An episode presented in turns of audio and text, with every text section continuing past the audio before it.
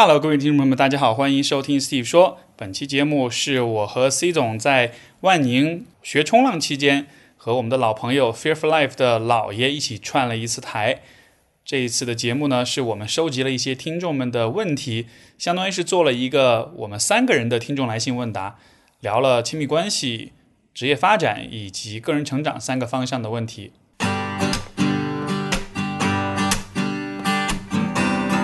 欢迎收听 Steve 说，和我一起拓展意识边界。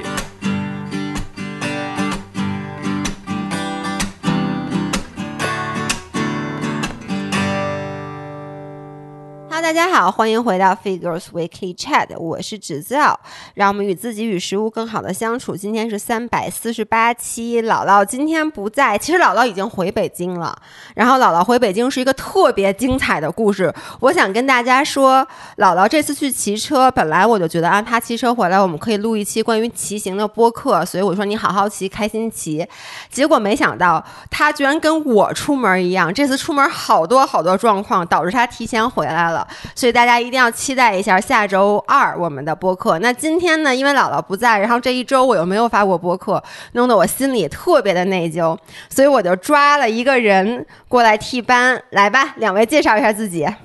Hello，大家好，我是史蒂夫说的史蒂夫，也就是我们之前经常说的学生会主席。我和 Steve 是大学同学，如果听我们俩播客的人都应该知道。而且有 f a i t f u l Life 这个播客，也是因为 Steve。是他 inspire 我，让我去录了我的第一期播客，而且当时给我们各种各样的这个支持，技术支持。我发现你特别喜欢，就是好为人师，但是一个褒义的好为人师。因为来都来了的你扣和丸子，我知道他们也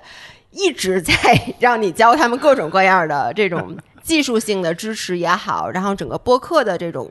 知识也好，对吧？对，是的，发光发热呗。对，然后你教半天以后，他俩连录音笔都不会使。那你介绍一下自己先。呃，我是一名心理咨询师，嗯这是我主业，然后也是史蒂夫说这个节目，以前叫 Steve 说，最近改名叫史蒂夫说了。嗯，为什么改名？到时候这个故事我们在这儿不方便讲，大家可以懂的都懂，知乎上可以找一下。对，还有一位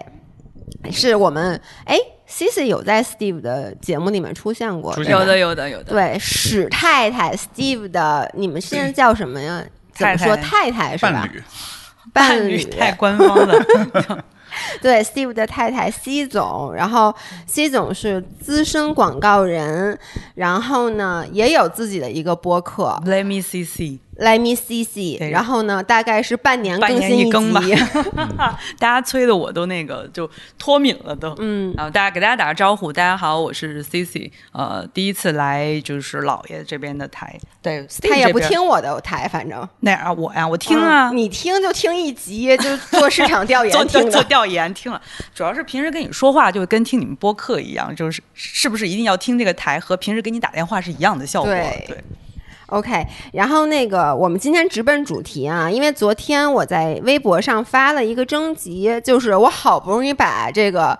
医生，就是心理咨询师请到了我们这个节目，我就说大家有什么病，赶紧的来问诊。我跟你说，真的，微博底下瞬间，就昨天下午我看的时候，已经一百条评论了。每而且不重复的每一个评论都是在向你问诊。我本来以为，而且这还我还没算私信，私信还收到好多好多条。然后我就本来我以为可能收个大概十几条、二十条，这样咱们在里面分分类。结果现在这太多了，所以可能我们就不会，肯定不会每一条都读，就不像 Steve 每次读来信似的。但是我们会把它分成几大类，然后呢，我们从里面挑出一两条，就是比较有代表性的来读，好吗？好嘞，走起来。嗯，那那我第一条，这条来 来自于我宁浪别野的室友一农，他没有留言，他是专门给我发了私信，他怕如果他留言不被选中，他就会很不高兴，所以我来先读一下一农的这一条。伊农说：“帮我问问主席，面对东亚式父母，刚好带着不多不少的痛苦过一辈子，有什么办法？”告诉他，我很喜欢听他的播客。这是伊农发给我的他自己一个小日记的东西，他写的叫“家可以常回，但不能久待”。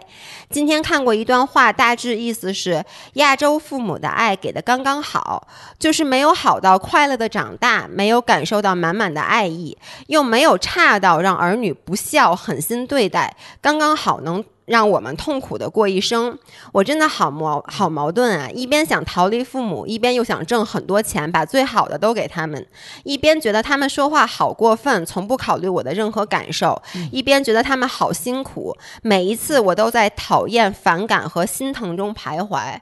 我觉得这个简直就是太真实了，因为我后面再读两个啊，就是。再读一个，就比如说这个也是关于父母的，说没办法跟父母好好相处怎么办？和外人都挺好的，父母随口对说对我说一句话都特别想发火。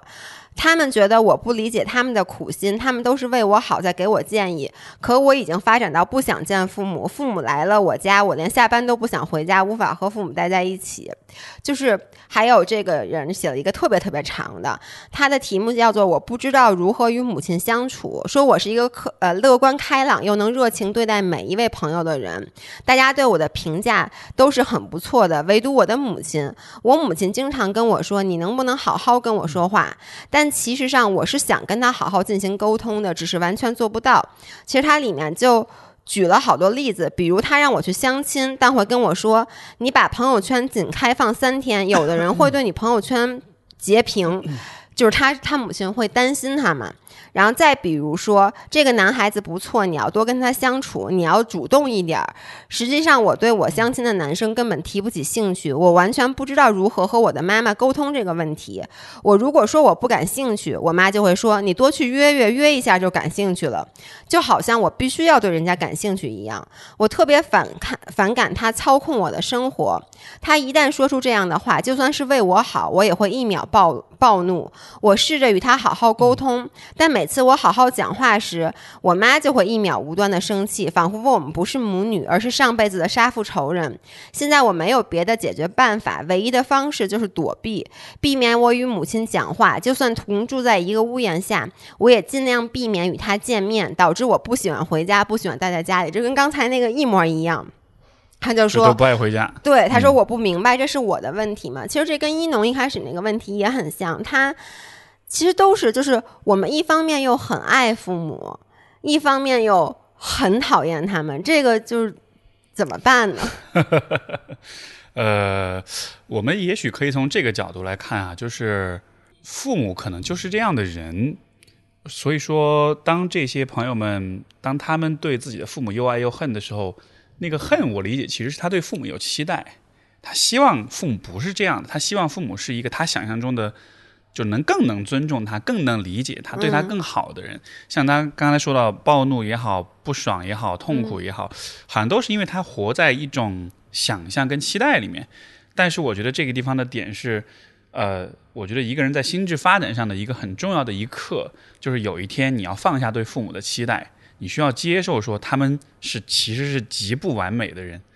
他们也真的不知道怎么好好对你，因为他们没有学过怎么做父母。这一代人的在这个方面的知识跟水平也非常不足，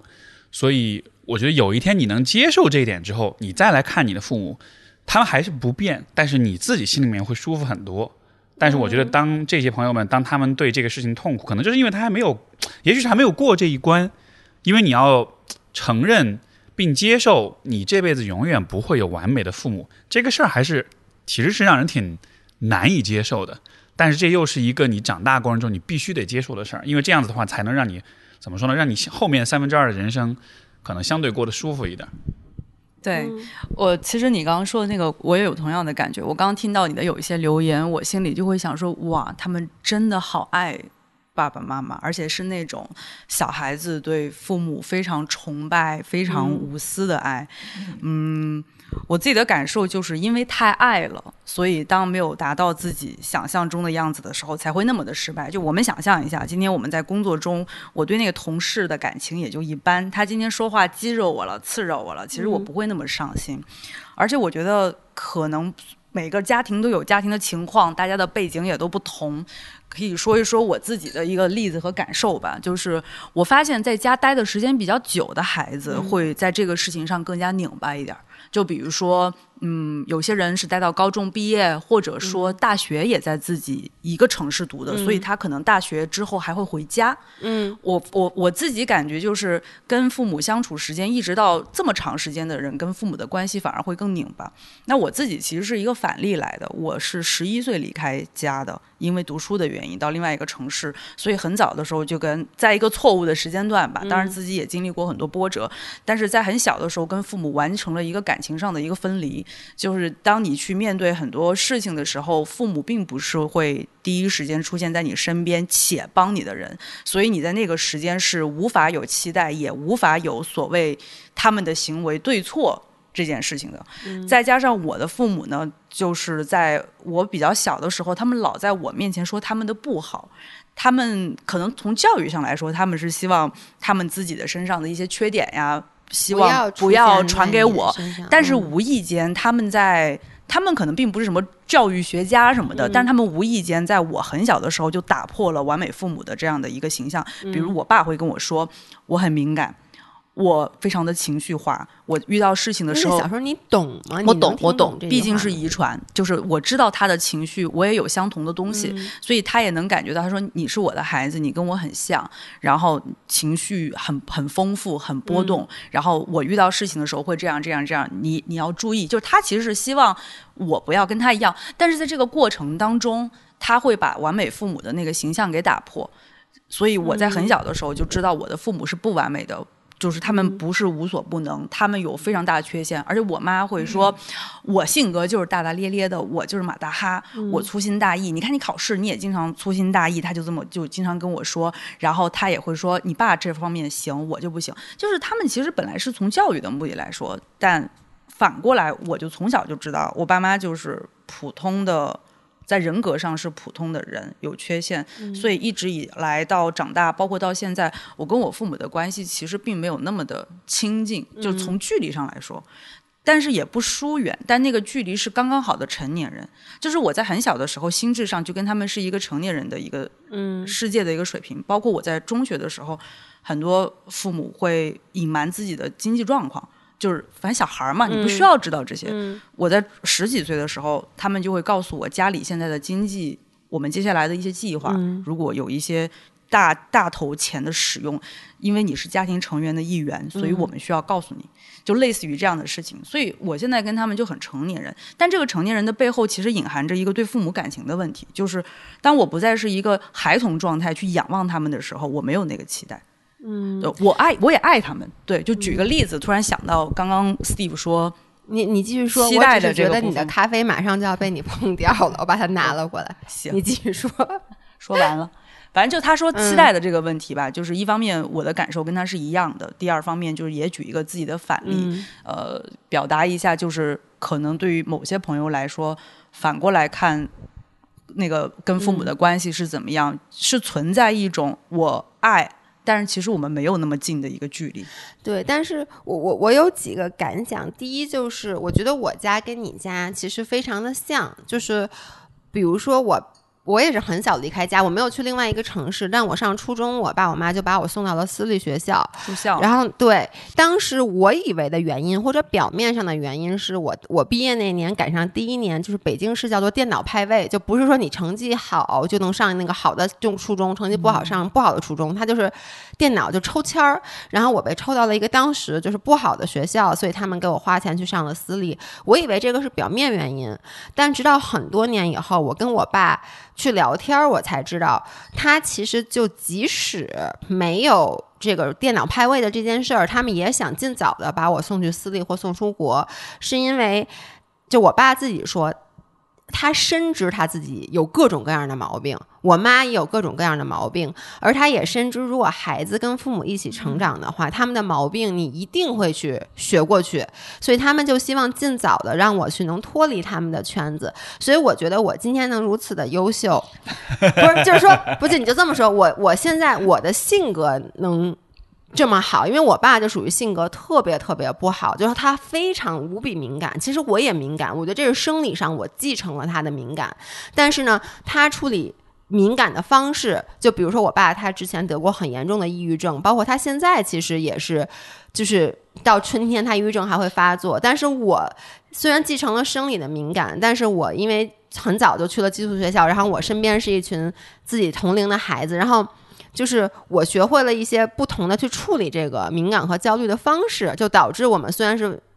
一样的基因，但是可能最后性格是不一样的。但是我其实有有一个问题，就是如果说你普通的朋友或者一个什么人，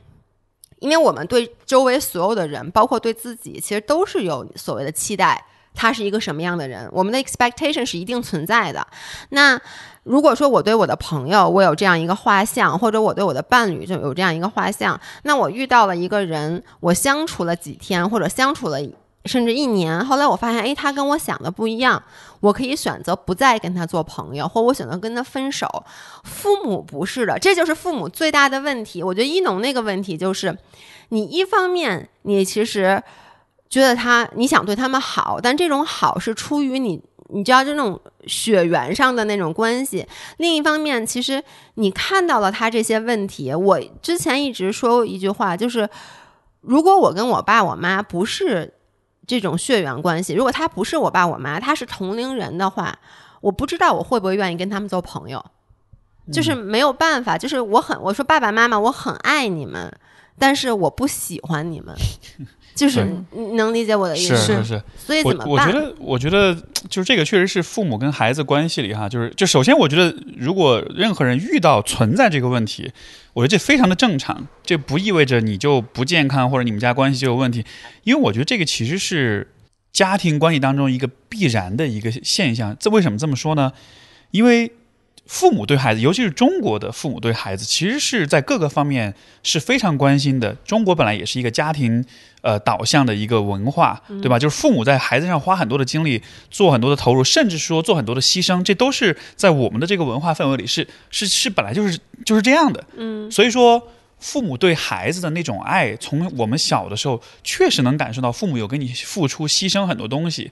因为有这种爱，有这种付出。所以说，我觉得这其实会让孩子有形成这样一种印象，就是这个父母他他们这么的爱我，他们在我身上投入这么多，牺牲这么多，那么他们应该是非常好的父母。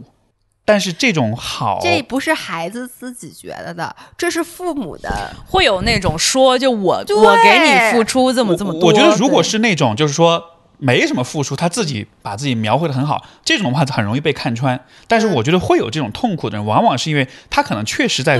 父母身上，对，就是确实是真的有牺牲的，对。因为因为中国式的父母，他很典型的一个，尤其是母亲，我觉得可能偏多一点，就是通过自我牺牲。来为家人付出，以这样的方式来表达爱，就这种方式其实很容易让人有心理负担。是的，而且就是你知道吗？他比如说我我我牺牲了，然后我对你付出了，然后呢，我得让你知道。而且我觉得基本不太可能。我们都说一个词叫 unconditional love，就是没有无条件的爱。但是我觉得父母所谓的这种无条件的爱，他其实也是有条件的。他的条件甚至未必是你孝顺我，而是。你得听我的，这是很多父母的要求。就是你看，像他跟妈妈说，那你多跟他那个什么，多跟他接触接触，你就喜欢了什么？就是或者说，他妈妈可以告诉他，你别把朋友圈开太长。就是我觉得那个。就是女生她为什么会很反感？其实是一件很小的事儿，甚至我觉得，比如说 C C C 总过来跟我说说，哎，姐姐，你别把朋友圈天天开着，说你就开三天，说因为你现在也算半个公众人物，别人万一把你朋友圈发一些东西截图怎么办？我会觉得啊，你你是对我好，但是如果是你的妈妈过来跟你说，我就会觉得他想控制我。对，就这种你说这种控制，其实我们在很小很小的时候，就是可能零到六岁这个阶段。其实这是很让人感到安全的，因为因为父母能够从全方位的大包大揽的解决你所有的吃穿住行的问题。就就相比之下，如果一个父母不怎么管你，在很小的这个时候，你作为一个小朋友的阶段，其实你会很不安全。没人管你。你说的太对了，我我以前不知道，就是我虽然不要小孩儿啊，但是我就老是觉得，比如说，如果我从小我妈就把我当朋友看，这这这有该多好啊！但是我们宁浪别野之前录过一期播客，当时是朱乔和一农他们俩，因为他们俩是他们的妈妈就是高中同学，他们俩又是同时怀孕，同基本上前后脚生出来的，但是他们两个的妈妈就完全不同的教育方式，一农的妈妈就是。非常严厉，这是为什么？一农说他对他妈妈是又爱又恨，因为他妈妈是那种学校的教导处主任，你能理解吗？就是那种 对大学的教导处主任，哦就是那种非常的严格，对他有很高的要求，然后从小就一直是一个典型的亚洲式的家长，而朱乔的妈妈。简直是我这辈子见过最自由的人，free spirit。就是朱乔的妈妈，在他一出生就把他当成朋友，然后呢，什么从在他很小的时候，什么事儿都跟他商量，然后呢，从来没有教育过他，经常跟他说一句话：“哎，你明儿别上学了，学有啥好上的？”或者说别写作，他妈经常跟他说：“你别写作业了。”所以你听上去，我就以为小的时候一农肯定很痛苦，朱乔肯定很开心。结果但并不是。录那期不是我第一次知道，朱乔说，就是他因为这个，其实他长大很责怪他的妈妈，因为他觉得他小时候特别没有安全感，他哎总觉得他妈一出门回来就能不要了，就他他觉得他妈能随时把他给扔了，然后他就觉得。好多事儿，他妈说：“哎，你别干这个，别干那个。”他都觉得就是我不干这个了。那比如说我不去上学了，但是我被学校说，你又不能替我挨说，就是他就觉得，其实我才知道，原来小朋友是需要 authority 的，是的，当你需要规训的，而不是自由。这个跟我想象的相反。就是就是在那个阶段，你就是需要依赖，就是需要依靠，而且是更强势的、更控制的依靠，它就是会让你感到更安全。但是这就其实就涉及到一个父母跟孩子关系一个成长跟转化的过程。就是这对父母对孩子都是一个挑战。我们在零到六岁是怎么相处的？我们在六到十二岁怎么相处？十二到十八岁，十八岁以后是怎么相处？其实每一个阶段都应该是这个关系应该是生长的，应该是往前要发展，要调整。但是，所以这个你前面读那两个问题，我读完我听到之后，我我的很快的一个反应就是，其实它就是这个关系状态卡在了过去，还在孩子的时间，那这个状态在那个阶段是适用的，甚至说给双方都带来了收益和好处的安全感也好，亲密感也好，包括就是在现实生活中可能一些呃呃照顾照顾照料。身体身心发展，它可能是有帮助的，但是到了今天，其实大家是成年人，应该换一个方式相处，但他没有做这个改变。这个呃，你像我自己，我跟我父母，我其实也经历过这样一个，也是蛮痛苦的一个转变的过程。就是说，你要承认说，他们能给你的东西，在很多年以前基本上都给的差不多了。接下去的人生，他们能给你东西不多了，甚至说接下去，其实你要开始给他们一些东西了。或者他们要开始依赖你了，就是这样一个认识，在情感上其实对人是很挑战的。因为我们作为人，我们总想我是被照顾，我是被爱的，对吧？我总想象着我有一个很温暖的大房子，我总有一个家，我随时在外面不开心了，我回来这个地方能遮风挡雨，就这个画面是让人很很，对吧？是让人很开心的。但是有一天有人告诉你说，你没有这样一个地方可以回去了，你现在得自己想办法搭建你自己的一个遮风挡雨的一个屋子，情感上非常非常难接受。但是确实这是一个，我觉得在成长过程中我们得经历的一个一个，就是你得跟过去的这个状态告别，你得告诉自己说。我这一辈子那种被人爱、被人呵护，就被父母爱跟呵护的那个、那个、那个时光，差不多到此为止了。之后我得换一种方式来来生活。嗯，其实你说的这个反过来，对于父母也是一样的，就他们也需要有一个觉醒时刻，去意识到说，哎，现在这个孩子不是当年这个孩子了，我们的关系需要随着我们的年龄和时间发生一个变化。那我觉得可能比较挑战的是，谁先意识到这件事情，以及谁跨出这一步，就是一般都是孩子一般都是孩子，没错，一般都是孩子。但是我也听过，有时候回家跟一些叔叔阿姨聊天的时候，我也有听到一些父母，他们好像意识到这些时刻，比如说自己的孩子突然工作上。嗯嗯，得了一些个比较什么优秀的成果呀，然后他是在一个非常规渠道，比如说电视上或者报纸上看到自己孩子的名字的时候，像那种时刻，对于父母来说，他不单单是说啊，这是我孩子，我特骄傲，他是在那一刻他会觉得他长大了，他长大了，我们的我们的权力关系开始有变化了。某些方面我不如他了，比如说这是一类，还有一类就是可能有一些爸爸，我身边有些叔叔会说，当女儿把男朋友领进家那一刻，哦，他会觉得那个东西也开始在变化了。还有那种男孩跟父亲的关系，男孩第一次开始跟父亲。比如说顶嘴，然后俩人开始发生冲突，而然后父亲发现我也打不过他，就是就 我我突然那一刻有点怂。就其实对于父母来说，他可能有一些也会有那些瞬间，但他们可能会有一些失落，但他。不会意识到，也许这就是我们的关系需要发生的一个转变，那那是一个 turning point。但你你需要 take seriously 就做这件事情。对，就有可能是有些父母他遇到这种时候，他会有点怕，他会他会他会不想要，他会他不想要发生这个转变，他会觉得还是回到过去。嗯，因为那个之前就是我们另外有一个朋友就是 Jazz，他之前也生了小孩，然后他之前又有一个，他给我分享了一个非常有意思的洞察，他说他觉得小孩子对妈妈来说真的是一个太棒的一个情感支持。的来源了，就是你跟你老公、你跟你伴侣互动，他不一定随时能回应你，但你跟小孩子互动，他随时都能给你回应，他能让你觉得所有的情感需求、所有对亲密的渴望，你都能从孩子这儿得来。所以当时我听到这个，我就很很颠覆，我就会想到很多对于很多成年的父母来说，他们可能就是在这个照顾孩子的过程中，他其实也从孩子的这种依赖里面得到了很多很多的满足感。就是我通过对孩子的这种这种包办代替也好，这种呃全盘操办也好。就这个不光是说我是来通过这个事儿来控制你，而是当我这么做的时候，我能感觉到哇，我好有价值，哇，我跟你关系好近，对我好被需要，我好有呃，以及就是这些事儿真的做成之后，你会好感谢我，你会好喜欢我。就这个对父母来说也是他很重要的一个价值感、安全感的来源。但今天当孩子说要我要跟你保持距离，或者你不要那么管我的时候，其实对有些父母来说，他可能自己也是恐慌的，就他不敢去迈出那一步。是，我觉得你刚才说了一点，让我突然一下茅塞顿开，就是我有个 epiphany。就你刚才说，你说因为小的时候我们和父母的权利关系是什么？就是可能是父母是绝对的权利，然后呢，这个权利其实在那个时候它是好的，因为他给了你安全感，就那个时候你需要这个，他给你，就是你需要。他说什么你听什么，这样子会让你觉得安全。可是当随着我们的年年龄的增长，在每一个年龄段，我们跟他的关系是要这个 dynamic 是需要去不停的去转换的。是。然后直到有一天，其实就像你说，他能给你的越来越少，然后你需要给他了。但是我我终于意识到为什么。就是会有年纪大了以后会和父母有这些冲突了，因为他能给你的变少，你能给他的东西变多。就咱们从一个功利的角度来讲啊，那这个时候其实就该你是那个 authority，你是那个绝对的权利，他应该来听你的了，对不对？从理论上来讲，因为比如说在这个家里面，以前是父母他是给给这个家带来收入，给这个家。一切，那随着年龄的增长，可能他们能带给你的东西越来越少了，甚至可能，比如像我爸我妈年纪大了，我觉得他们是他们俩什么事儿都干不了。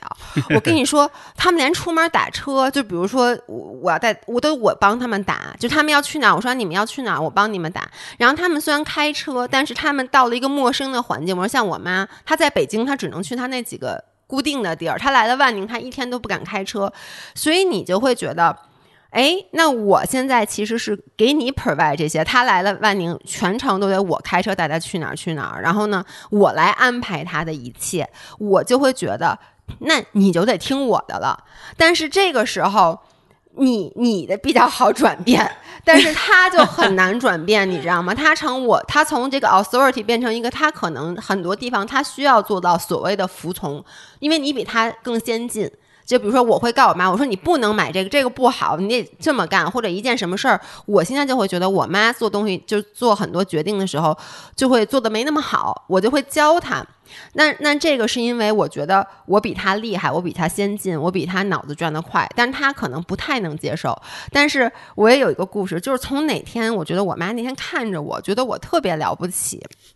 就是因为其实从我真正工作以后，你很少有当着父母面工作的机会。比较少，但是我妈那次来万宁，因为她就是跟我住在一起嘛，然后我经常在客厅里办公。可能那天我不是弄一个 live podcast 嘛，我就打电话又协调场地，可能又还有一个另外我们有一个项目现在在进行，我又给那个人打电话，又聊了那个项目，然后开了一个电话会。我妈其实一直在旁边听着，我以为她在玩手机，但当我把这些全干完了以后，我妈就跟我说：“你怎么这么厉害啊？说你这办说呵，说我们家小猴子现在办事儿好雷厉风行啊。我觉得就从那以后，因为以前你知道，我经常跟我妈说，比如说我要回家了，然后我就说我晚点回去，我在忙，或者我回去以后，我说我最近特别忙，我妈就会说一句特别不爱听的话，就是，嗨，我知你一回家就忙呗。你知道吗？就是一回我这就忙，啊、就是那种反问句，就不会好好说话。但自从那次以后，比如说我说我在忙，因为他见过我真正忙的时候，他就能理解，他就说啊，说那你忙，那你那就好，那就过两天再说那种的。嗯、所以我觉得也是需要一个契机，就像刚才 C C 说的，就是让你的父母和你都觉醒了，就这个你们俩的角色现在是一个对调的角色。嗯，你说这个，我们俩生活中都有过这样的时刻，比如他有一回做那个一个。是一个演讲吧，还是什么的？去去给别人讲做做是讲座，对吧？然后当时视频那个是那个回放视频就发到那个家人群里面，他我的爸妈他爸妈看了就哇，好厉害，气场好超强，怎么样？哦哦哦，那个金头赏的一个演讲，呃，就是一个分享。当时因为我们之前有一个 case 是比较拿的全场大奖，然后去给。就是同行们 share 一下，然后当时是一个直播，然后会有一个录屏。我爸妈在那一刻就觉得有点震撼，就是他们其实从小也看过我经常上台，但是可能没有看过那么 serious 的一个场合什么的，有点被吓到。所以刚刚说到那个契机和 turning point 的时候，我觉得一方面如果说一点很实操层面的啊，嗯、一方面是双方心理上。要有这个准备、嗯、哦，然后去你你得决定好承认这件事情。这个从心理层面来说可能会比较难，但如果你真的有这个准备以后，嗯、第二步那咱们得挑个时间也好来做也好，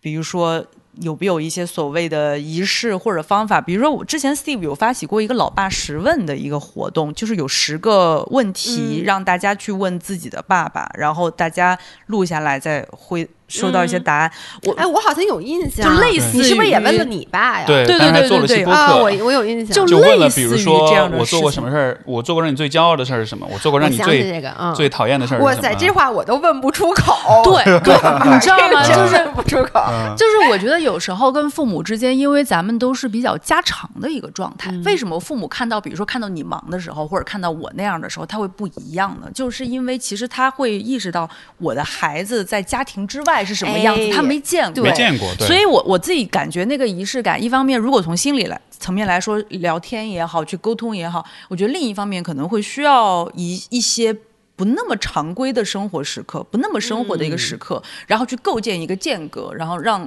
他意识到说，这个时候我们其实是需要做一些转换，然后也让那个事情稍微高于生活一点，有点仪式感，让他记忆也会比较深刻，没错，大家的表现也会比较的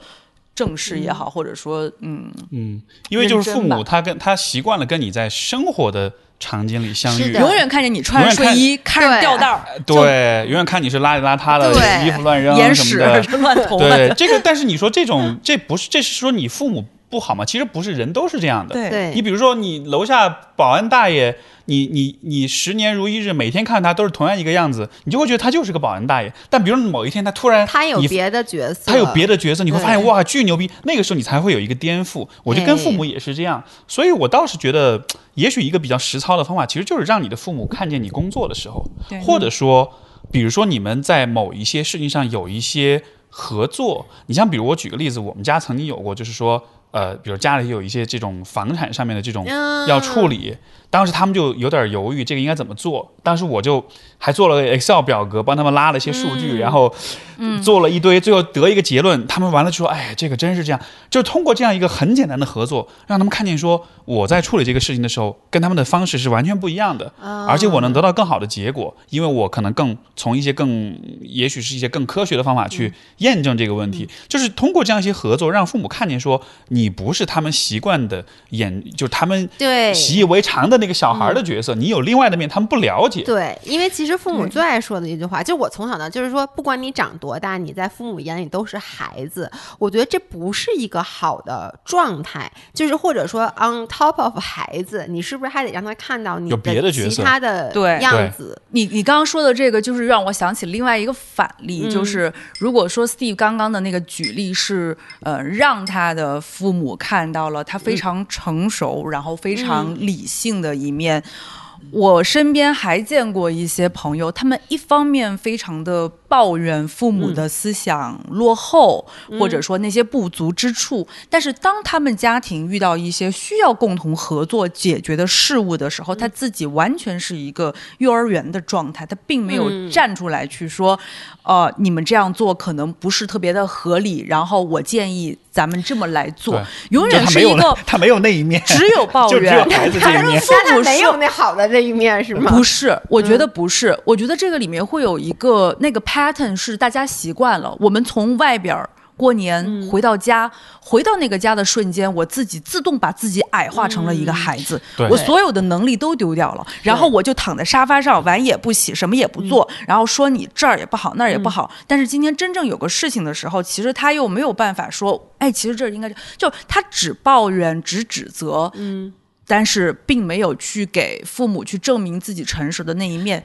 就这样的一个关系，其实都就你说是谁的错呢？其实可能很难说这都是谁的错，只是我们在方法上去就是适应的时候，双方都有点摸不着头脑。对，而且我觉得有的时候可能也是我，我就想可能也是我的父母相对来说比较开化，而且说实话啊，我都三十七岁了，我觉得这个可能真的那那一次，我妈看着我工作，可能是你看我工作这我我我这参参加工作也。十十十五六六年了，这可能是他第一次真正的见到这个专业的我。虽然他也经常看我视频，但我视频本身也是一种工作的不靠谱的状态，所以他真正见到了，哎，在幕后我很认真的说一件事儿的样子。但是如果是比如说，如果经过那件事以后，可能再遇到类似的问题，比如我给我妈建议，她就会听。所以我觉得这是一个先有鸡先有蛋的事儿。比如说，你说你需要向父母证明你是一个有能力的人，你可以跟他合作一个项目也好，比如家里有什么问题，你给一些专业的意见也好。但如果你从来也不给他们露出那一面，然后呢，出现问题的时候，你上来就想给建议，你父母是不听你的的，即使你的建议是对的。所以可能还是要像刚才 Steve 说的，就是在日常生活中经常的找一些机会，让他们能够看到你专业的一面。我觉得这是第一。第二个，我觉得跟父母沟通啊，他们说跟父母没法好好说话，其实我也能理解。好几次我抱着一种想跟我妈好好说话的心态去跟他沟通，但他一句话就能把我给噎死，噎死，你知道吗？就是像那种，比如说我想跟我妈抱怨，就说我最近好累好辛苦，可能我妈以前就会说，是，反正你一回我这儿你就累呗，说出去骑车没见着你，冲浪没见着你累，人说这话也没毛病，对不对？其实就是我之前每一次回家也有心理压力，就是我会不停的拖，你知道吗？就比如说跟他说，以前还上班的时候，就说周五放。周五回家，后来说啊我周五太忙了，什么得加班，其实也不是，就周六回，周六然后又拖到周日，周日不得不回了才回去，然后回去以后就是想赶紧吃完饭就走，就是你回去的时候，你的状态也是不好的，对，就其实你在他面前，你自己也没有停留在一个成年人的状态里是，你自己也会有点回到那个孩子的那种对对对对对，是对，但是我觉得另外一个就是，是不是找一些侧面的方法去让你父母看到？因为我自己一个真实的感受就是，自从我做播客以后，我跟我爸妈的关系。越来越好，越来越好。因为像刚才说的，就 Steve 那十问十答，我是不可能直接跟我爸问出口的。比如说，你觉你对我最骄傲的时候，或者我对你最骄傲的时候，或者说我对他们的感激，我是不，我从来没有跟我说妈妈，我特别哎，感谢你。你啊你你为什么觉得你问不出口？你想，我们想象一下不行我我就想着话，你看我现在已经开始挠大腿了，就是我不能，比如我跟我爸我妈不可能说出那种，但他嗯那就是问题。就比如说你你你最骄傲，你对我最骄因为你知道吗我们家只是在提问而已。我们家不会好好说话。我这么问我爸我妈，肯定也说你有什么好骄傲的？就是你知道他们可能的本能反应，哦就是我们家不会那么。直接那么说话，然后呢，我就从录播课以后，因为我经常表达但我还想插一句，我嗯觉得你是不是？但我我我们换个角度嗯来说，不好好说话，为什么呢？你从小就这样，但比如说，我们今天是跟是是因为父母商量好，我们接下来会有一个比较 serious 的一个嗯东西，就你们今天不许岔啊，就我问了，嗯你们就好好说，我们都来试一试，把这个前提说好。就是我从来没有我我在想，不好好说话是不是在用什么样的代偿机测一下啊，制啊？我脑补一下，会不会是因为如果好好说话的话，其实大家会很走心，会会有很多情感，会对很亲密。对，因为我觉得就是我们家是特别典型的那种，我从小我从来没见过我爸我妈牵手。别说接吻了，啊我都没见过他们牵手，但是他们是那种老夫老妻会搀着，比如啊他们出门会搀着，但绝对不会像比如说咱们出门跟男朋友那种十指紧扣的那种感觉，所以他们从来没，我从小到大，我爸我妈没有在我面前拥抱，肯定是没有的，就是我没有那种亲密的。这个任何的场景，在我从小长到大的这个环境中，然后我们从来没有，我们经常很严肃的讨论问题，但是我们从来不能就涉及感情，说涉及到什么爱呀、什么的。就是我爸，我比如我妈想表达她关心我，她都会那么说。就比如说我我我我现在能说吗？比如我有时候自己住在 万宁的时候，因为我就我妈怕我不安全嘛，我。就是我妈就说一定要把门锁好啊什么之类的，但是我妈老会说，我告诉你，你他妈不把门锁好，进来这个人把你给杀了。就是她，她想对你表达，对，她想跟你表达关心就得这么说，你知道吗？她不能说，哎呀，我好担心你什么之类的那种的，就她不会说。但是近些年来，我觉得因为我做播客。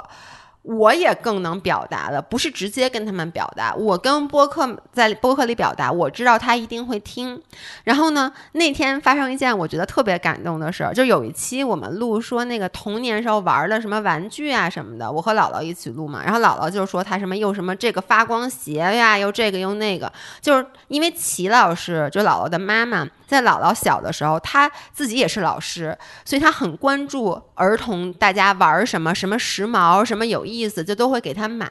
而我从小到大，我爸我妈不是舍不得给我花钱，但他们的心思不在这上面，就导致其实我小的时候一直都挺自卑、不自信，就是因为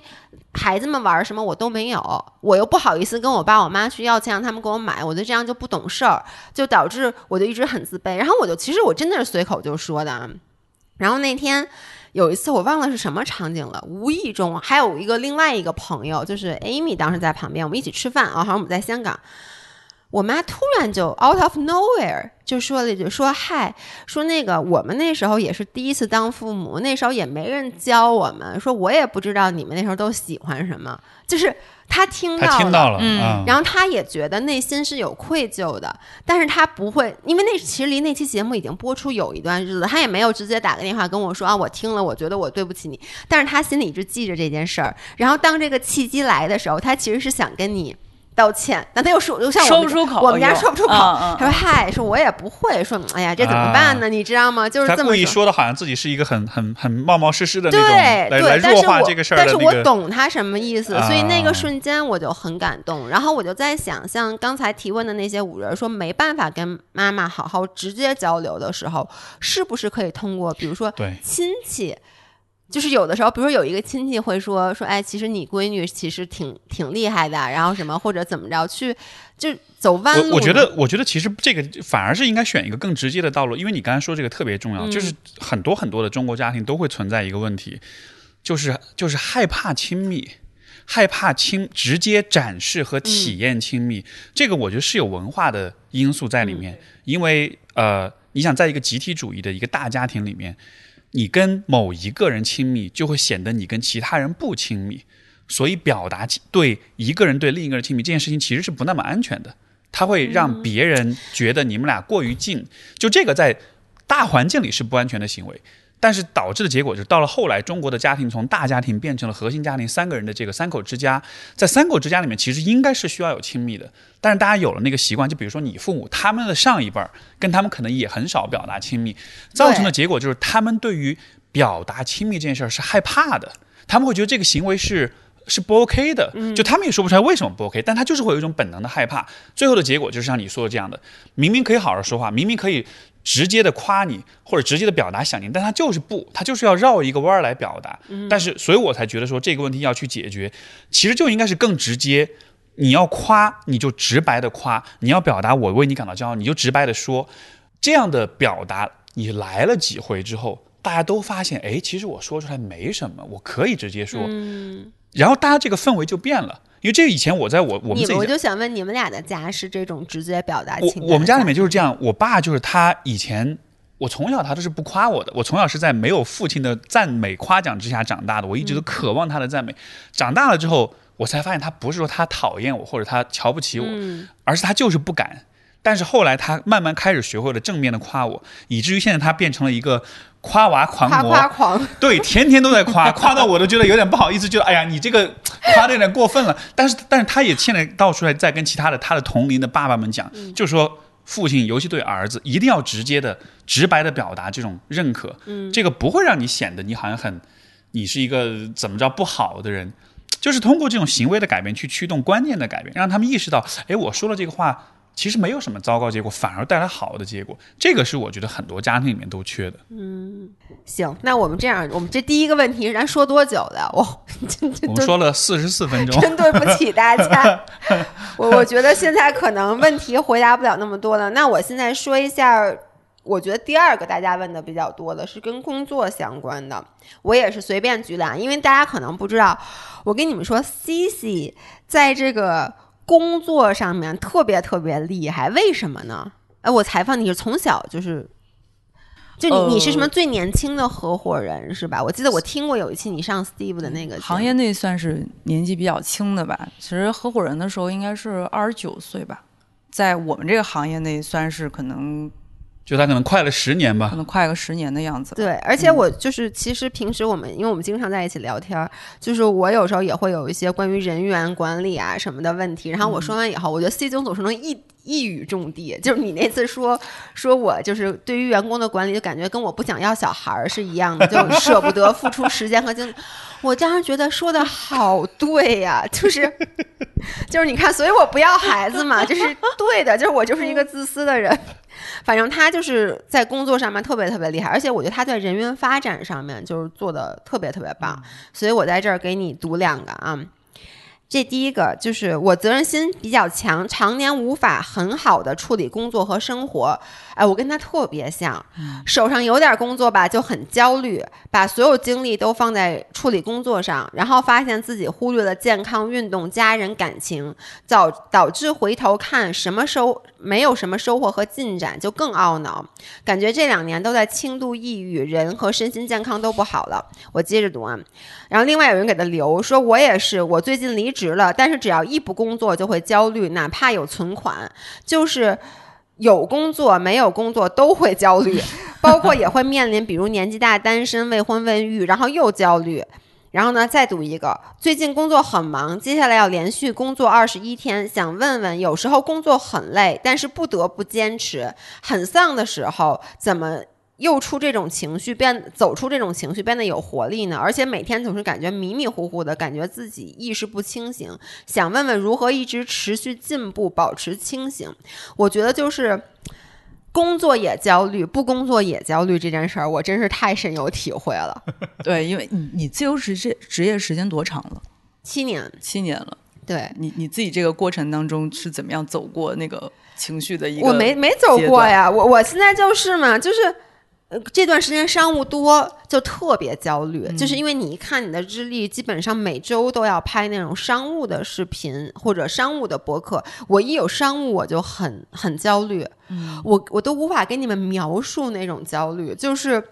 就包括昨天拍那个啤酒广告，其实我从前一天晚上就会开始睡不好，我就开始脑子想，哎呦这个镜头别忘拍，那个镜头别忘拍。然后呢，有的时候就是什么这个，比如说昨天想拍冲浪，结果浪不好。我我上一次拍冲浪浪不好，我真的就是在海里急得哇哇大哭。然后马丁跟我说没关系，慢慢来。然后我就真的就说，我说嗯，我说你他妈说慢慢来，我说我就来不及了，我就那种拿手在不停的砸板子。然后我那次拍的。文章的就不是文章，那个视频的核心还是要 balance，要放轻松。但是我真的就是 特别焦虑，所以就是商务一多我就焦虑。嗯，但是你说说实话，这最近因为六幺八刚过，商务少，其实我内心知不知道每年六幺八都是一个淡季，我知道，但是我其实做不到放轻松的去 enjoy 这一段所谓的淡季，是因为我觉得今年经济不好，谁知道这淡季会不会就这么一直淡下去，一一一路出溜到八宝山了，就是我我就有点担心，所以就是我这两天就开始不停的在商务群问，就是说，哎呦，咱们最近商务有点少啊，什么什么之类，怎么办啊，什么之类的。然后我的 agency 就安慰我说，你放心，说如果你都没有商务，别人也没有了，说那个这只是淡季，你又不是不知道，但我就心里就很焦虑，嗯，所以每一天都在焦虑。我觉得就跟刚才那姐们儿一样，明白。我想先聊一下那个责任心的那个事儿。嗯。呃，其实首先有一个大前提啊，我一直觉得，虽然我可能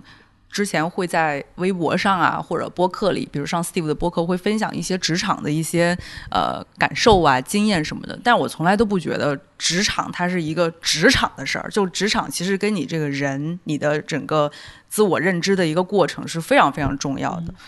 所以有这个大前提以后，咱们再说那个责任心。我小时候也觉得我自己是一个特别有责任心的人，比如说二十几岁的时候，今天加班啊，然后没有人叫你加班，但我觉得这事儿吧，就是哎，就到我手上了，我一定要做完。包括我也观察到身边很多人会有责任心，但我现在回头来看，我不觉得那些人是有责任心，就是用责任心这个词。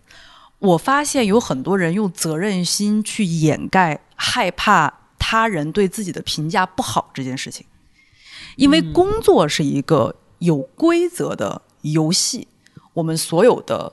产出以及工作内容，最后都会拿到一个评判体系里面去。比如说，无论你是老板在评价，还是同事在评价，还是把你的东西放在市场上跟别人竞争，他都会收到一个评价。然后我在身边会发现很多这样的人，他们在工作的时候很焦虑呀，然后加班啊、熬夜呀，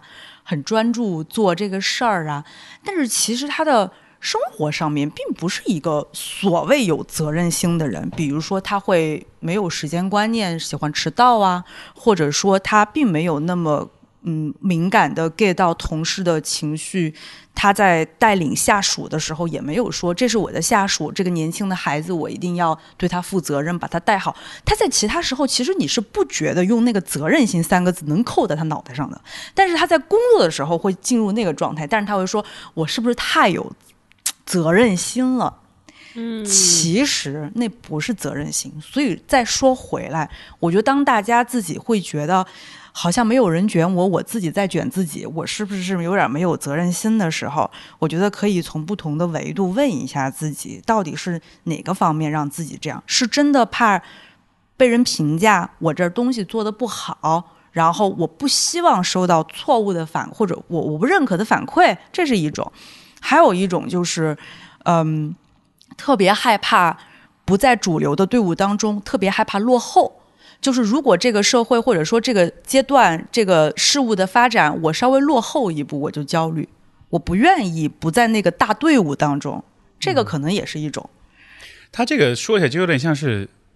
一个不爱学习的小孩儿，但是考试的时候读书特别认真的感觉。嗯是就他不是真的有那种求知欲，只是因为考试这件事儿是一个被别人评判审视的事儿，是他特别怕得到差评，所以他才很努力学习。但是你说学习，他本身他没有兴趣，那你要这么说的话，那我觉得有谁的工作是百分之百的每一个工作我都是发自内心的，因为我自己巨想干这事儿呢？那其实都多多少少是有一点嘛，就包括就肯定不可能百分之百。对，为什么我拍商务会比拍自己的视频要紧张很多？我觉得就是因为我有责任心，因为这个东西人家客户给钱了，我得对客户负责，所以呢。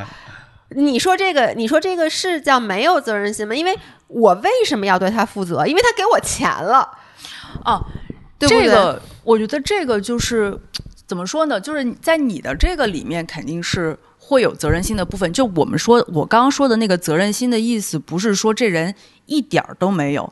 而我刚刚说的那个情况是，可能很多人在没有意识到的情况下，用责任心这个大帽子去盖掉了自己所有的问题。这样长期发展下去，其实会在工作这件事情上，表层上就是越来越不快乐。第二就是无法真正的进步。就他其实是把可能比如说怕担心别人评价的这个感觉，把它解释为了是责任心。对，这样的解释其实会很矛盾。就一方面你会认同这种解释，因为责任心谁都想，谁都希望自己是有责任心的。对，这是一个正面的评价。对，所以嗯你其实会对那个很焦虑的那个感觉形成这样一种正面评价，你会觉得好像这个感觉是应该有的，但另一方面它又让你不开心，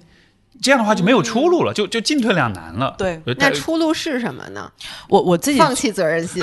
没放飞自我我我我自己觉得就是不要给自己贴一些比较大的标签，然后就跟咱们刚刚聊家庭一样，你一直在变化，随着你的工作内容、工作职级一直在变化，你要随时调整。自己看自己的视角这件事情很重要。比如说，今天这个工作我为什么会那么晚加班，然后或者那么紧张，然后你你会说哦，因为就是客户，然后我有责任心，这没问题。但是可能明天不是这个事情，我好像也是一个很焦虑、很那个的状态，你就不要很自然的把责任心那个事情扣在自己的脑门上。就是你随时的这种自我觉察、观察自己的工作状态是非常重要的一件事情。这也是为什么很多人在职场这个大游戏里面，有些人走的可能快一点，有些人走得慢一点。我我自己的观察是，发现那种走得慢的人，对自己的标签可能一贴贴好几年。对，而且你，而且我意识到，其实这就是一个他自己的逻辑向外的投射。什么意思呢？就当我很担心、很害怕别人的评价的时候，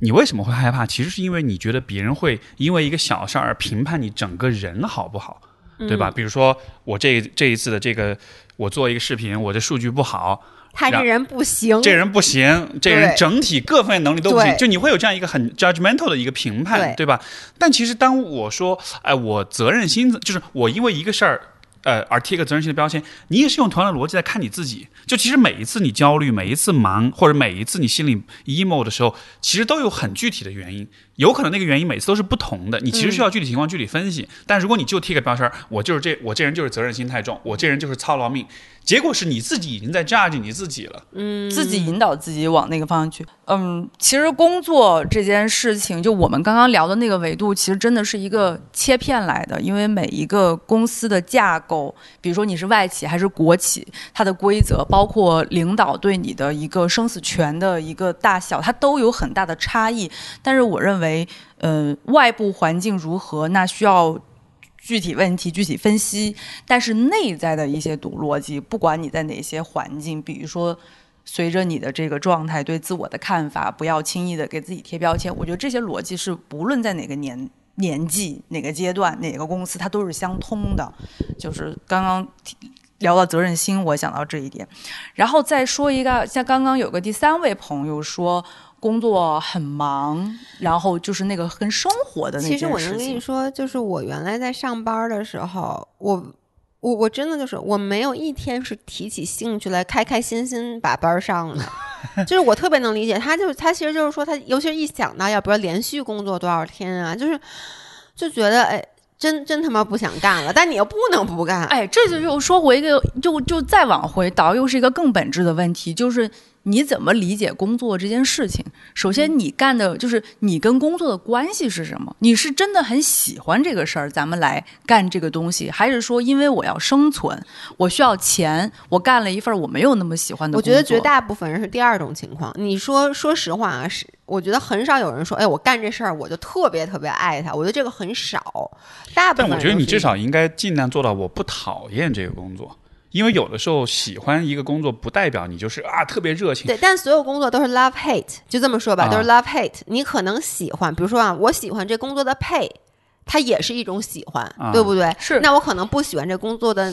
某一方面，那或者说，比如我喜欢一个工作，我喜欢这个工作大部分的情况，但是我不喜欢做 Excel，但是这个工作你又不能不做 Excel，、所以就是那我面对，比如说。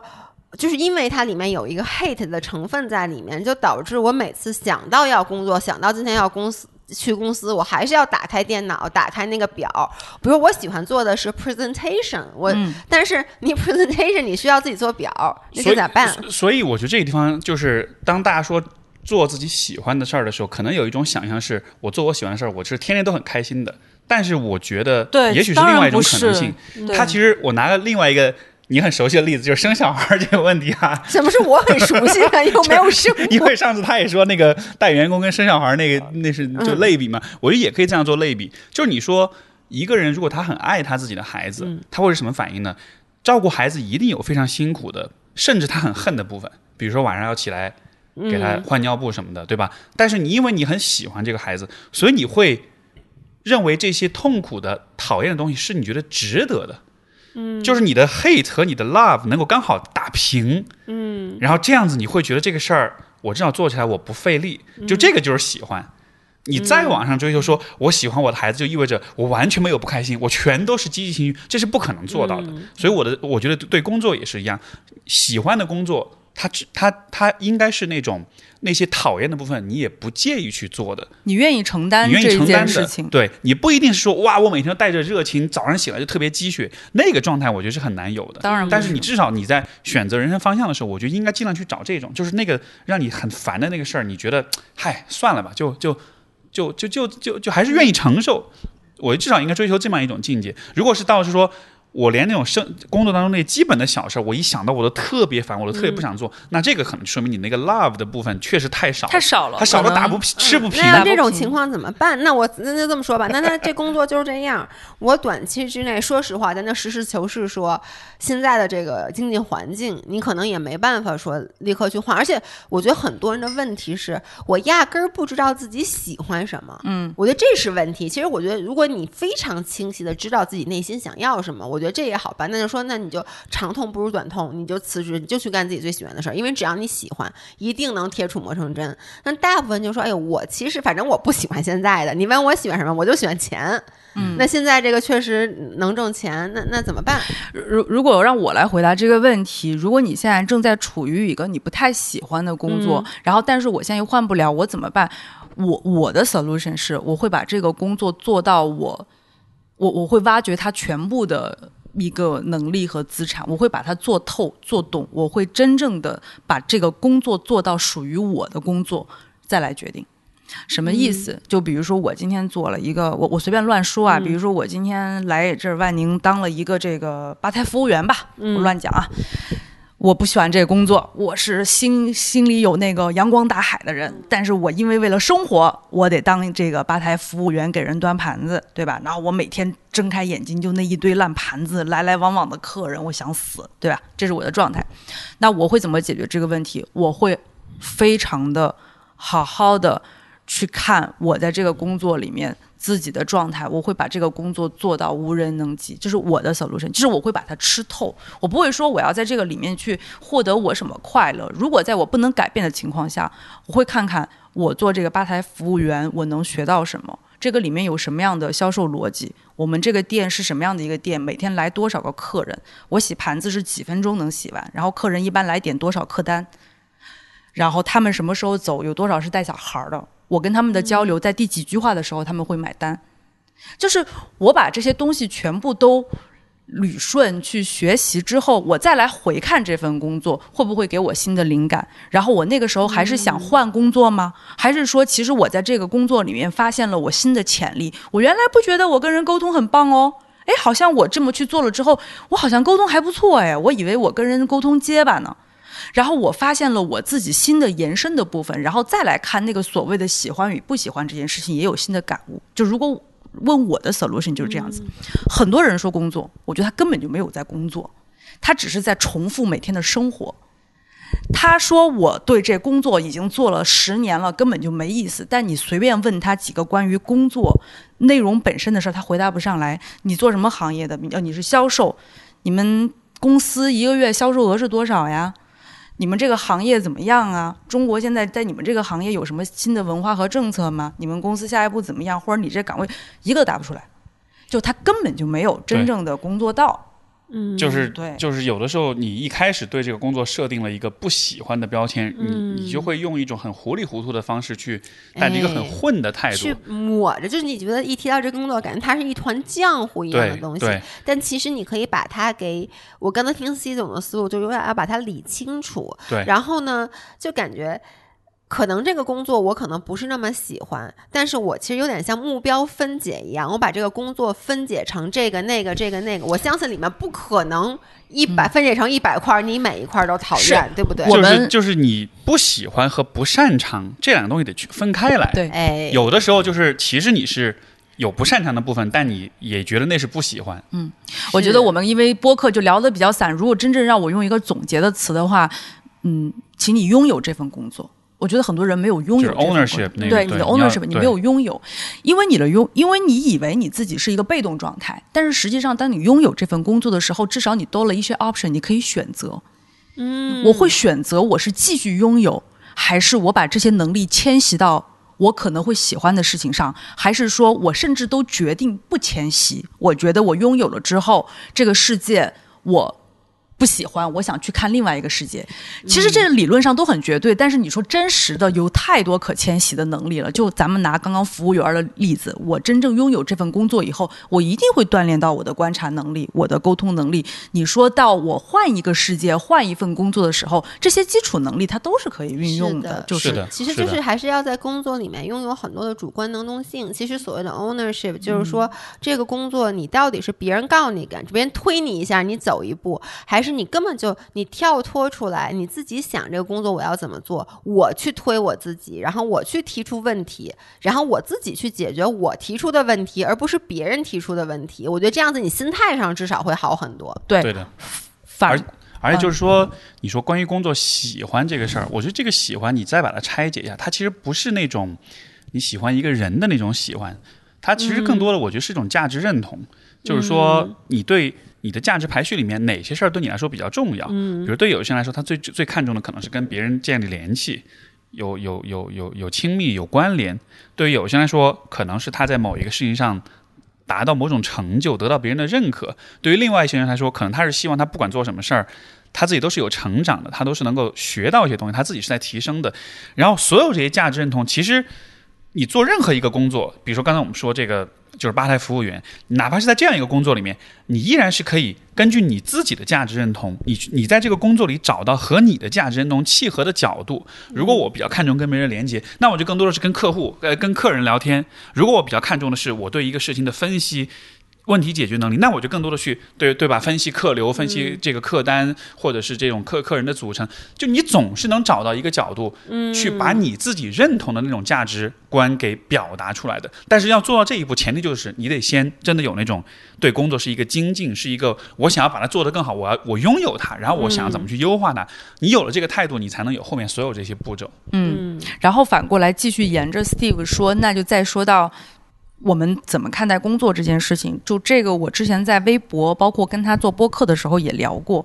我觉得现在有很多人把工作看成了实现全部的唯一，但是我想说，就是对各位讲，工作真的没有那么大能力，工作承担不起你那么多东西。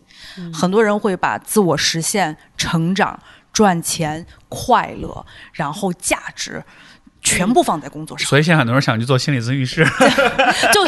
就 就很多人会觉得，如果这个我找到了自己喜欢的工作，进入到一个很好的状态，我这些东西在这里面都能实现，哎我又能赚到钱，我又那个通过这份工作自信了什么什么的。但是我特别想告诉大家，工作它是一个现代人在一个。结构下的一种渠道、一个方式、一个规则、一个游戏，它承担不了那么多。是自我认知、自我实现，甚至我们怎么理解我们人跟金钱的关系，这些都是一辈子的宏大命题。你没有办法把这些东西放在一份工作上，祈求它带给你全部的答案。对，我觉得这个跟我的那个，我经常在我们播客里就有一个支点理论，就是其实不光是工作，就我们之前说，你有时候就谈恋爱，你找一个男朋友，你也是把自己所有的对一段亲密关系的寄托都放在这一个人身上，他他又得是你的精神伴侣，他甚至还放了人生的进去，还放了自己的。他是你的 soul mate，他能在，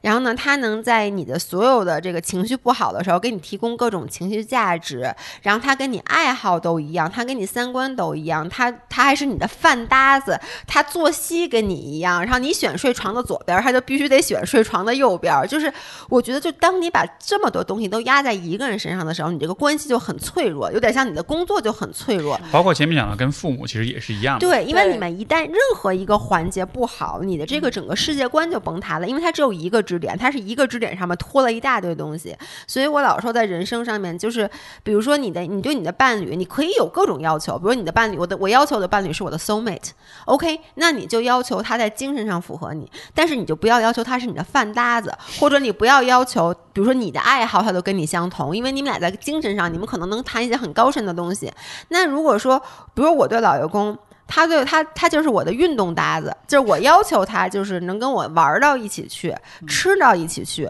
但是我从来不要求他在精神上，或者比如我工作的事儿，我从来不跟他说，就因为我觉得我我够了。我工作上我有好多人，我可以跟姥姥说，我可以跟其他的人说，就这样子，其实就跟工作是一样的。比如说，我觉得这工作，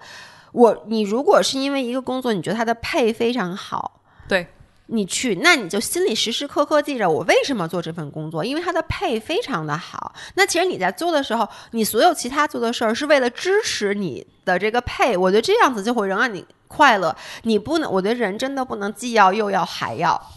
就在工作上，就像你刚才说的，他的配得好，他得给我自由，他得有 work life balance。我老板还得好，我同事得关系融洽，这怎么可能呢？嗯嗯。然后，反正自己在理解这些事情，一定记着，它不是一个瞬间行为吧？它真的是一个很长期的一个发展行为，包括很多的答案也不是当下能知道，所以。就先不要指望这件事情。就好多人想这种味儿，想这种事儿，他是想着啊，那我现在不开心，那我去找一个什么工作，然后我就能解决这个做喜欢的事情这个问题。但就是其实这就是一个很长期的人生的一个议题，它不是真的不是通过换一份工作就能解决，它是需要你的方向一点一点的去调整的。对，OK，这样我们现在来进行今天的最后一趴，因为最后一趴我发现。另外，好多人问的，怎么这些人都这样啊？就是 全部都是，我给你读一读啊。其实他们最后归根到底都是一个自我认知的问题，讨厌自己，无法接受自己，觉得自己不好看，一直看别人脸色行事，自。自己轻度抑郁，没什么朋友，很在意别人的眼光和看法，如何调整？如何在人面前自信地表达自己？缺乏自信，特别在意言谈举止，如何克服自己过度审视自己？如何在人面前自信地表达自己的想法？如何脱离自我怀疑和社会焦虑带来的孤独感？哇塞，怎么全都是啊？我跟你说，真的，你随手一翻，我觉得得有一半儿都是。想问问，太在意自己，太在意别人，包括家人、朋友、上司，甚至普通同事的感感受，因为太在意，经常影响自己的心情，产生不必要的焦虑。怎么就是嗯，怎么处理？我觉得这些都是很相似，对，都跟我是一个病，就是特别在意别人对自己的看法，就自己的喜怒哀乐就很依赖于别人给你的反馈，对。这个这些问题，我觉得都，我感觉大多数有这种问题的人，他可能都有一个根源性的问题，就是他其实并不了解他自己。一个人不喜欢自己，恰恰就说明他不了解他自己。也可能是太了解自己了，所以不喜欢自己。其实不是像我，因为因为 因为人其实是非常非常复杂的。嗯，就是我说的复杂，不是说。啊，我这个人心里有什么想法的那个复杂，而是说你在不同的环境、在不同的关系、在不同的情境之下，你的表现、你的面相是不同的。你其实是很多维、很多面的。就在这样一个情况之下，你其实是非常难说哪一个维度、哪一个面相是好或者不好的。就越复杂的东西，你越难评判它的好坏。对吧？所以当一个人对自己能做出一个明确的判断，我不好，那一定就是因为在他的认知里面，他的维度是很简单、很单一的。而为什么会有这样的情况？我觉得我们，你看，你说有很多人都是有这样的一个状况，它确实是一个时代性的问题。是怎么产生的呢？我觉得其实是因为今天这个时代，尤其结合到社交媒体、互联网，呃，信息的传播，会导致的一个结果就是，人们，尤其是年轻人，就是在有很多的。一手的人生阅历之前，他就已经先读了很多的二手阅历了，所以说他们对自己的自我认知会倾向于通过，哎，我看了别人写的东西，我看了别人发的东西，我借助别人的经验来看我自己是什么样的，导致的结果就是他们自我认知更多是走脑，而不是通过自己亲身的体验去发现的。对吧？就说那可是很多时候我们没有办法去经历那么多嘛。我本来一辈子也能经历的有限，尤其是年轻人，那可能我就刚刚从大学还在上大学呢。你说我能经历啥？其实不是这个经历特别简单。比如说咱们都是女孩子啊，就举个例子，因为。呃，现在的年轻人打开小红书也好，打开什么也好，看到的大部分是有概念，比如说是呃，美女等于高颅顶。嗯，但是实际上，我呃，美女等于高颅顶、大眼大眼睛、高鼻梁。打个比方哈，嗯就是类似于有一些这样的标签，他会认为这是美女。但是如果没有这样的一个自我的一个标签往内灌输的话，我今天走在街上，哪怕你只是一个小朋友，或者你是一个十二三岁的小少女，你走在街上，你发现一个同学今天扎了个马尾辫儿，她眼睛也并不是大眼睛，但是你那个瞬间，我觉得，我觉得她真漂亮。或者说，你看她在讲台上站问题的时候，或者你觉得她真漂亮，就类似于这样的感受，是你自己感受的，对，你你你体验的。而现在是大家先知道了美女等于高颅顶加高鼻梁，就他有了标准答案，然后大家开始相互模仿。然后我再来看班上同学，谁是高颅顶、高鼻高鼻梁？她是美女，她是班花儿。对，就他没有了一个用自己的很直觉的体验去判断什么对他是好的，嗯，他没了这样一个机会，所以今天大家都是已经有了很多现成的模型跟示范，然后，然后你会觉得哦，他那样就是好的，但其实很多时候你自己喜不喜欢，你自己都不确定，哎所以这个是我说的，他不了解他自己。那可是我的问题是，on the other hand，就是的这些东西，所谓的这些标准也好，其实它就是我们在学习嘛。嗯那你说这个可能是一个高颅顶。这个是一个问题，可能好多人都不知道什么叫高颅顶，就是后脑壳比较圆、比较高。那还有，就比如说一些道德上面的事儿，比如说这件事儿是好的，这件事儿是不好，帮助别人是好的，有同理心是好的。那这件事儿，你觉得我们预先知道了这是好的，然后我们去往这上面靠，这是一个不好。因为如果人天性是自私的嘛，那如果没有这样的一个规范或者一个道德标准，或者就所谓的我们的羞耻心这个东西、嗯嗯在的话，可能大家就会活，每个人都活得很自私，那这也不是一件好事儿，对不对？我觉得，你看，比如你说到关于道德、关于这种呃，就是这个方面的问题，其实哪怕是道德，也是个很复杂的问题，它没有绝对的好或者坏。比如你说到同理心，同理心其实也分成，就是情绪的同理心和理性的同理心。更偏向情绪的同理心，其实是以自己以及自己亲近的人的利益为重的。但是更为理性的同理心，其实是反而是从一个更宏观的、更集体的层面、看什么对大多数人是好的。这两种情况也会导致截然不同的结结果。就同样是同理心，同样是为别人考虑，但结果可能是很不同的。你像比如说，有的时候我们看那种，比如说一个一个一个罪犯，他的妈妈很包庇他，嗯你说他妈妈对他有同理心吗？超有同理心。但他在大的层面上，他其实是恶的。，OK，对吧？？所以就是，就算是同理心，就算是道德这样的问题，它依然有很多去值得去细化、去思考、去研究的东西。所以我的点就是说，你对自己的评判，呃，很负面，或者你对某一个问题的认识很简单，造成的结果反而就是你的那个尺子就不清晰。因为昨天晚上我们不是跟我们那朋友聊天儿，他说了一个话，我觉得非常就是启发我，因为因为他很喜欢茶，嗯，我们就在说你研究茶这事儿，你研究这东西研究最后你到底能得到什么？他最后就说：“他说其实你研究这些东西，你把三十多个茶摆在那儿一都喝一遍之后，它最后带来的是什么呢？睡是你心，它带来的结果是你心里面有一把尺子了。”你知道怎么去评判好坏，什么是好的，什么是坏的。所以我其实由这个就联系到，比如说我们对于艺术，或者我们对于任何问题的这种细深入的钻研，它最终给你这个人带来的都是你心里面会有一把尺子，什么是好的，什么是不好的。然后你用这个尺子再去丈量很多其他的方面，包括你自己。我觉得可能那种容易说自己不好，就是因为他他其实也不知道他这个不好是怎么来的，甚至说这就是别人灌输给他，他没有他自己的判断。那因为他心里面没有这个尺子，所以我才会觉得，你如果想要改变对自己的评判的话，那你就真的花时间好好研究研究你是个什么样的人。你看一下从小到大，在不同的关系里、不同的场景里、不同人生阶段，你遇到不同的事儿，你的反应是什么样的？然后你会发现，其实你没有。整齐划一的好或者不好，你有的时候是好的，有的时候是不好的，大多数时候你也不好不坏。嗯，这样子的话，你就会意识到说，好像我对我之前之前那个不好、那个自卑的那个评价，那好像站不住脚了。因为我会这么说，是因为像这种自我认知的这种，就是人生成成长经历的这种梳理的练习，我在心理咨询里面，但凡是来访者做过这个练习，他最后都会得出这样的结论，他不会觉得他自己尤其的不好，他也不会觉得他很好，而是他会成形成形成一个对自己的一个很立体的、很全面的认知。所以这个是我我觉得特别特别需要的一个过程但。其实我觉得很多时候没有自信，我觉得这是一套餐啊，可能更多就是因为他，比如像我们这种人，就是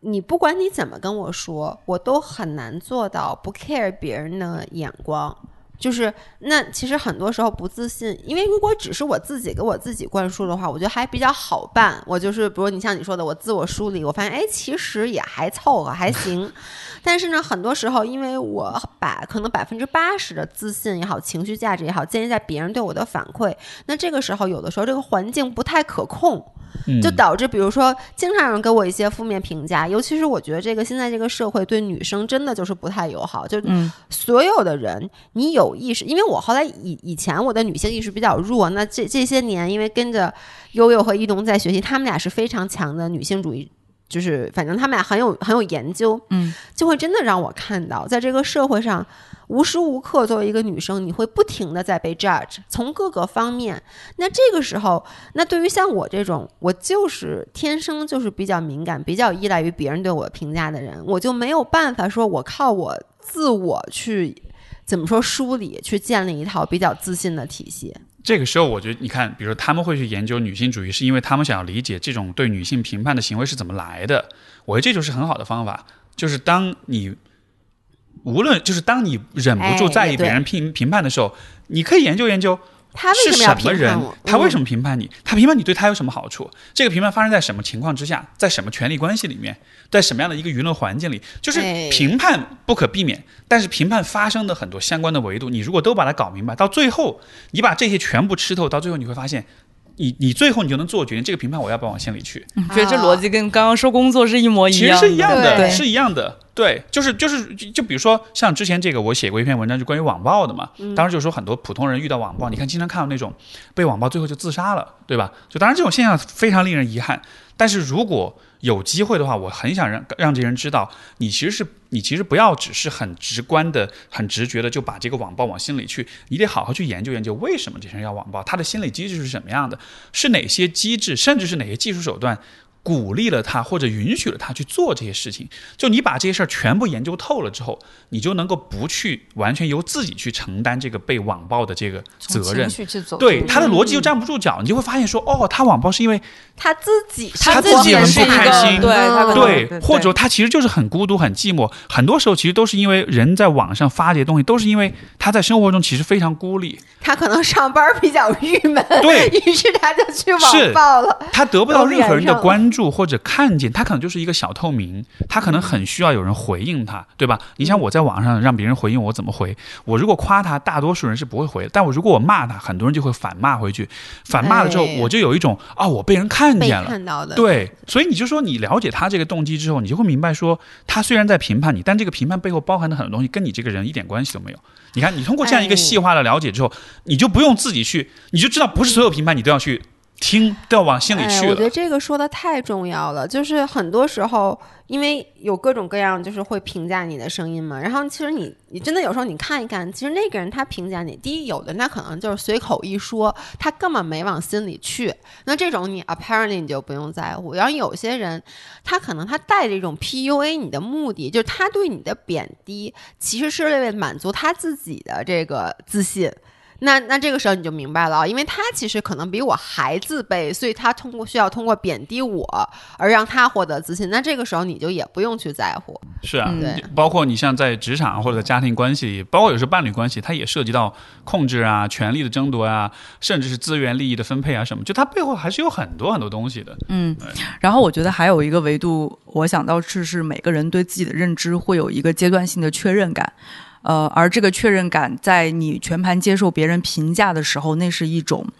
安全的感觉。比如说我是一个不好的人，然后别人说你是一个怎么怎么样的时候，虽然心里很不舒服。但是其实会证实了这件事情，某种意义上又是安全的，所以哦，他就跟我们前面说那个小孩儿小时候是依赖父母是一个道理。对对，你反过来，如果你就是表面上我是不喜欢这件事情，但是实际上就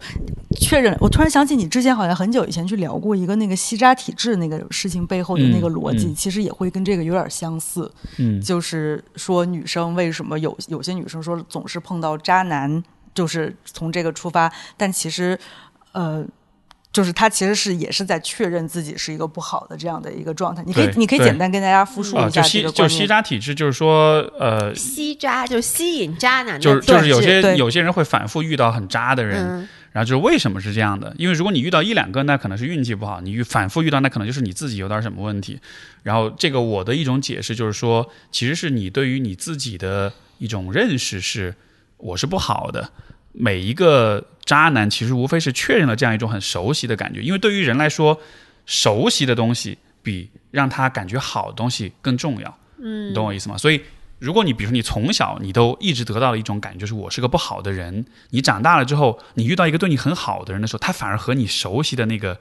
那个自我认知不符，这个时候你有不配得感。对，所以你反而会无意识的去更偏向那些能确认这个我不好这个感觉的那些人，哦所以才会有这种吸渣体质。对，这就是我刚刚说的。虽然很多人会非常的，嗯，不喜欢收到不好的评价，但是每一次收到不好的评价又那么全盘接收，其实对自己来说也是一种安全感的确认。对，就就就这样，至少得到一个对自己很明确的、很明确的一个答案，我是熟悉的自己。如果今天他，但但反过来，我会觉得说，如果人有能力去改变这件事情，也许有一个方式，就刚刚说你去了解这些背后的逻辑。但其实再往深一层，就是你要接受自己一些不熟悉的地方，就是你要把自己放在你勇于打破自己的那种熟悉的那个边界。说的真的有道理。就是你知道，我从小对我这个下颚、下颌角还是下颚、下颌角，下颌角就非常没有安全感，因为在传统的中国的这个。理性就你，你这个脸型是好看的，就是我妈的脸型也是好看的，就是那种瓜子瓜子脸或者鹅蛋脸嗯这种。